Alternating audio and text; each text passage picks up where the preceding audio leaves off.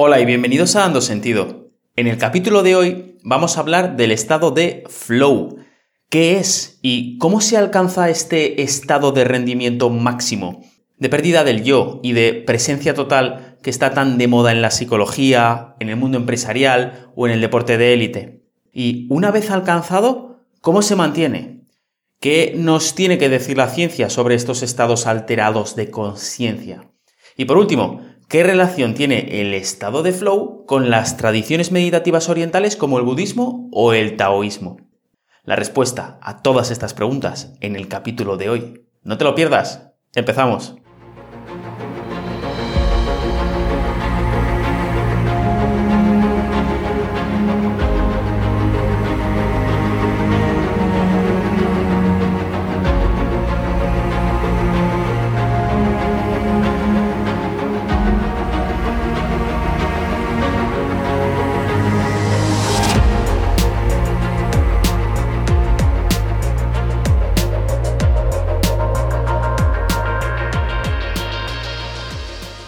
El estado de flow es un estado de conciencia óptimo en el que nos sentimos y rendimos al máximo.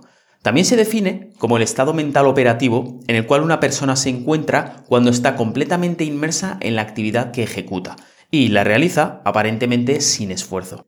Sabiendo esto, no extraña que los estados de flow estén tan de moda. Y es que es un tema que está despertando cada vez más el interés de organizaciones y empresas de todo el mundo debido a las implicaciones que tiene en la mejora de rendimiento y efectividad de las personas en su trabajo. Saber entrar en un estado de flow puede aumentar la calidad de tu atención, tu foco y tu presencia. Puede mejorar de manera dramática tu rendimiento y tu productividad en cualquiera de las tareas que realices. Puede aumentar tu desempeño físico y mental. Te puede hacer más interconectado, más creativo y más rápido de reflejos. Más libre de juicios y de rumiación. Puede llevarse tu sentido del yo, haciendo desaparecer con él dolores físicos, sufrimientos mentales y preocupaciones. Puede hacer que los minutos cundan como horas y que las horas parezcan minutos. Dicho todo esto, está claro que saber entrar en un estado de flow es un superpoder. Hoy te quiero hablar de qué es esto tan de moda llamado flow o flujo o estar en la zona. De qué dicen los estudios científicos acerca del flow y de cómo podemos identificar si estamos en un estado de flow. Y por último y más importante, cómo entramos voluntariamente en un estado de flow. Además de todo esto, quiero contarte también que en última instancia, esto que etiquetamos como flow es algo que el ser humano conoce desde hace mucho, mucho tiempo y que no es nada diferente a los estados que se pueden alcanzar en meditación profunda son estados mentales que se obtienen como resultado de las prácticas realizadas en tradiciones contemplativas con origen oriental, como son el budismo o el taoísmo, por ejemplo. Un apunte antes de continuar. Hay otras maneras en español de referirse al flow, como puede ser flujo o estar en la zona. Pero yo me voy a quedar con el término original en inglés, flow, ya que me parece que es el que conoce más gente. Para empezar, deberíamos definir con precisión qué es el flow y cuáles son algunas de sus características. ¿Cómo sabemos si estamos en un estado de flow? Flow se refiere a esos momentos en, los que la atención se ve absorbida en lo que estamos haciendo. Estamos tan enfocados en la tarea que tenemos entre manos que parece que no nos damos cuenta de lo que hay a nuestro alrededor. En esos momentos, todo lo demás parece desaparecer. El sentido de identidad desaparece. El paso del tiempo se modifica en algunos casos ralentizándose y en otros acelerándose. El espacio parece simplemente dejar de ser relevante. Son también denominados estados de hiperproductividad, en los que el rendimiento físico y mental se disparan. El estado de flow es un estado producido por el cerebro y que también se identifica como una visión panorámica, una experiencia extracorpórea o mística, o el hecho de sentir la, lo que se llama la conciencia abierta. En conjunto, tener la sensación de estar más vivo que nunca. Hay estudios que dicen que pasamos el 5% de nuestro tiempo en el trabajo en un estado de flow sin saberlo. El estado de flow además admite rangos, como las emociones, ya que puede ser suave, casi imperceptible o muy intenso, dependiendo de la cantidad de características que aparecen con él. Según el autor, Steven Kotler, algunas de las características del flow pueden ser las siguientes. Concentración ininterrumpida en el momento presente. Desaparición de la identidad, ya que el yo que creemos que está detrás de los ojos desaparece. Y ahora al final te ampliaré un poquito ese punto. Seguimos. Cambios en la sensación del paso del tiempo.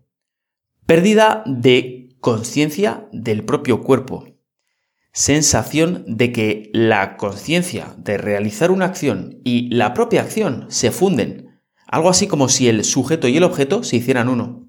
Y esto es a lo que a veces nos referimos como no dualidad.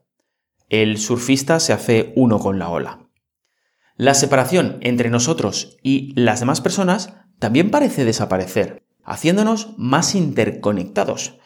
De hecho, en estados de flow muy intensos, el cerebro puede llegar a no distinguir dónde acaba nuestro cuerpo y empieza el exterior. Lo que nos puede hacer sentir que somos uno con el mundo. Los sentidos, cuando estamos en un estado de flow, se agudizan. Además, hay un aumento en la velocidad del proceso de información, ya que se amplifica el reconocimiento de patrones y la capacidad de hacer conexiones mentales entre distintas ideas, lo que aumenta la creatividad y la productividad. Además, ganamos acceso a recuerdos y a partes de nuestro cerebro que en un estado normal no son visibles. Se han realizado estudios sobre monjes de tradiciones budistas o de religiones como el cristianismo que han descubierto que las experiencias místicas que estas personas dicen tener cuando practican meditación o rezan y mediante las cuales alcanzan unidad con el universo, con la naturaleza o con Dios, son básicamente estados cerebrales similares a lo que llamamos estados de flow, demostrando, por tanto, que las experiencias denominadas místicas o trascendentales pueden y parecen tener una explicación racional y científica. Y es que, por milenios, practicantes de religiones orientales, como el budismo y el taoísmo, han perfeccionado la disciplina de superar la dualidad entre mente y cuerpo, como característica central del desarrollo espiritual. Ahora sabemos, gracias a estudios muy recientes, cuál es la explicación neurobiológica que se encuentra detrás de estos estados, que parece que antes solo podían explicarse de manera mística o religiosa. Entonces, ¿qué pasa en nuestro cerebro cuando entramos en un estado de flow? Tenemos que pensar que el cerebro es un órgano que consume una gran cantidad de energía. Y es que solo en reposo ya consume el 25% de la energía que necesitamos para vivir. Por tanto, el cerebro ha de ser un órgano muy eficiente a la hora de gastar su combustible. Y esto lo hace mediante la activación y desactivación de áreas dependiendo de la actividad o situación en la que nos encontramos inmersos. Lo que ocurre entonces cuando entramos en estado de flow es que debido a que la tarea en la que estamos involucrados requiere estar intensamente enfocados en el momento presente, se deriva energía de lo que se llama el córtex prefrontal a otras áreas del cerebro. Como ya sabemos desde hace mucho, una de las funciones del córtex prefrontal es la de crear esa sensación de yo, de ego de la que hablábamos antes. Por tanto, mientras nos dedicamos a una actividad de este tipo, estamos perdiendo en cierto modo esta función.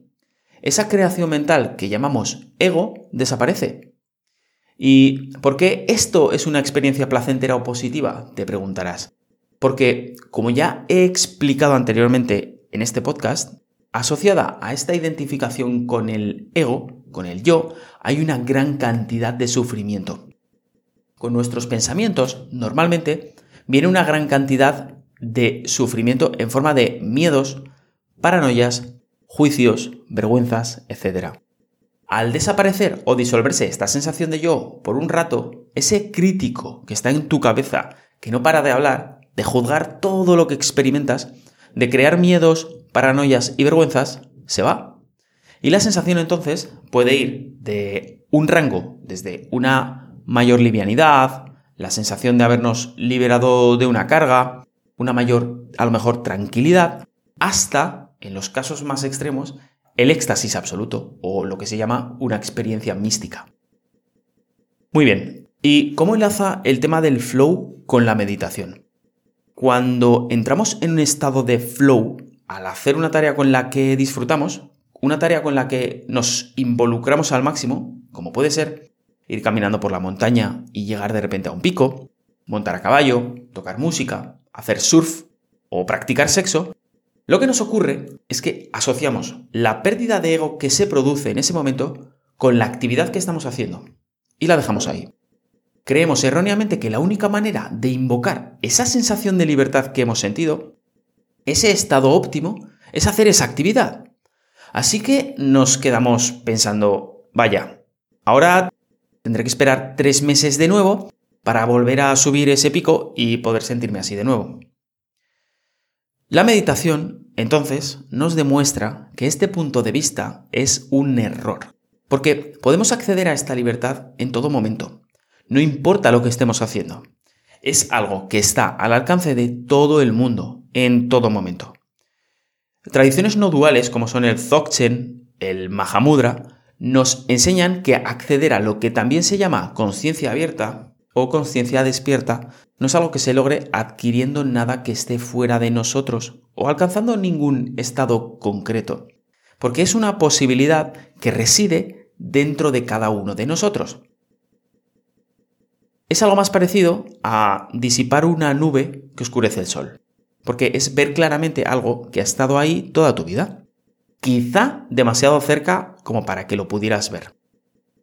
Un punto interesante que quería ampliar un poco y que es algo de lo que ya te he hablado antes en este podcast, es esa pérdida de la sensación de identidad que se produce con los estados de flow.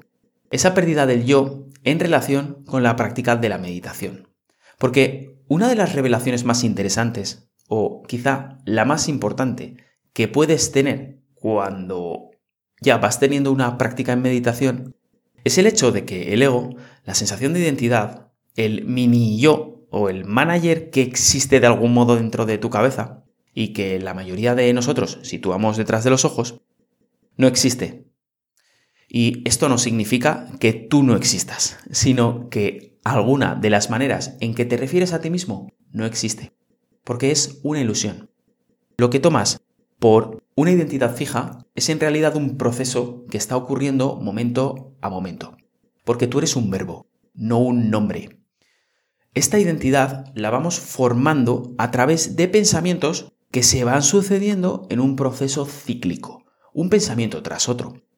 Y esto es algo que la ciencia moderna sabe desde hace muchísimo tiempo. Porque físicamente, biológicamente, no hay ningún sitio en el que tú estés situado. El proceso del yo, por supuesto, se produce en el cerebro. De eso no hay ninguna duda. Pero lo que te quiero decir es que no hay ningún neurocientífico en el mundo que pudiera mirar tu cerebro, señalar una zona concreta y decir, ahí estás tú, esto eres tú. Y esto es porque tú eres un proceso, no un objeto. Esto es porque no hay un núcleo inamovible que se pudiera extraer en un momento dado que seas tú. Porque al momento siguiente tú ya has cambiado.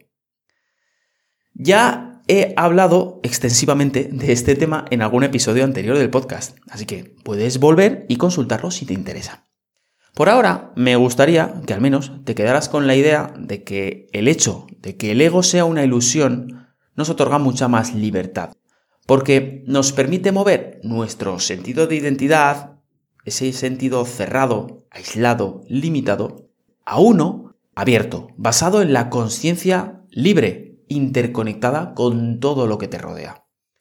En última instancia, esta realización siempre nos ayuda a sufrir menos, ya que siempre podemos volver a empezar, en todo momento. El flow, por tanto, siempre llega atendiendo al momento presente, estando en el ahora. Y esto es algo que podemos aprender a través del mindfulness. Así que, si te he convencido y quieres iniciar una práctica de meditación, Tienes también un capítulo del podcast dedicado por entero a ello. Además, si eres valiente y quieres probar un par de meditaciones de tradición no dual y experimentar por ti mismo de lo que te estoy hablando, podrías apoyar mi trabajo y descargártelas en MP3 de alta calidad en mi página juliojiménez.org. Y con esto ya me despido por hoy. Te voy a dejar con una frase, que hoy es, Nunca seas la persona más lista de la sala. Júntate con y aprende de personas que sean más inteligentes que tú. Ese es el único modo de mejorar en la vida. Muchas gracias por verme, muchas gracias por escucharme. Nos vemos la semana que viene. Por favor, cuídate. Un abrazo.